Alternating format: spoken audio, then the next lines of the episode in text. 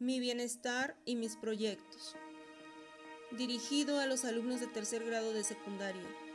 Mentes brillantes que en poco tiempo migrarán a su nuevo destino de estudios. Estás finalizando tu educación secundaria.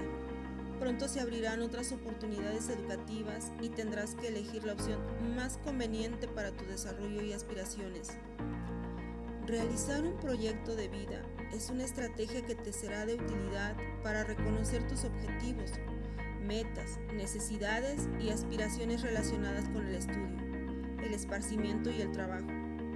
Conforme a ello, un proyecto de vida te facilitará planear tus decisiones, considerando tu contexto actual, familiar, escolar, social, económico, y te permitirá asumir compromisos para el cuidado de tu salud y bienestar un proyecto de vida debe ser abierto y flexible para que lo adaptes con base en nuevas experiencias y aprendizajes y al mismo tiempo debes establecer un camino hacia el futuro y encontrar alternativas de desarrollo para fortalecer tu identidad personal y social.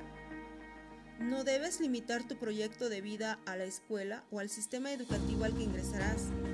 Es importante que incluyas todas las actividades y aspiraciones que son importantes son necesarias en tu crecimiento personal a corto, mediano y largo plazo, como los compromisos de salud que son inmediatos, pero que te ayudarán a llegar lo más lejos posible para tu bienestar integral.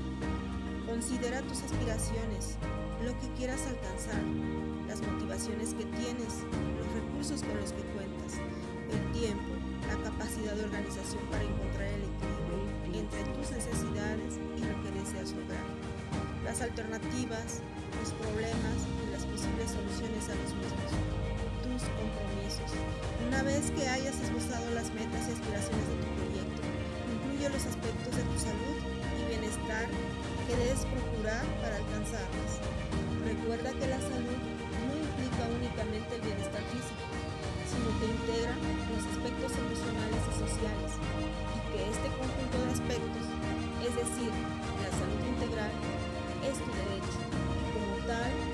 con otros derechos que seguramente están en tu proyecto.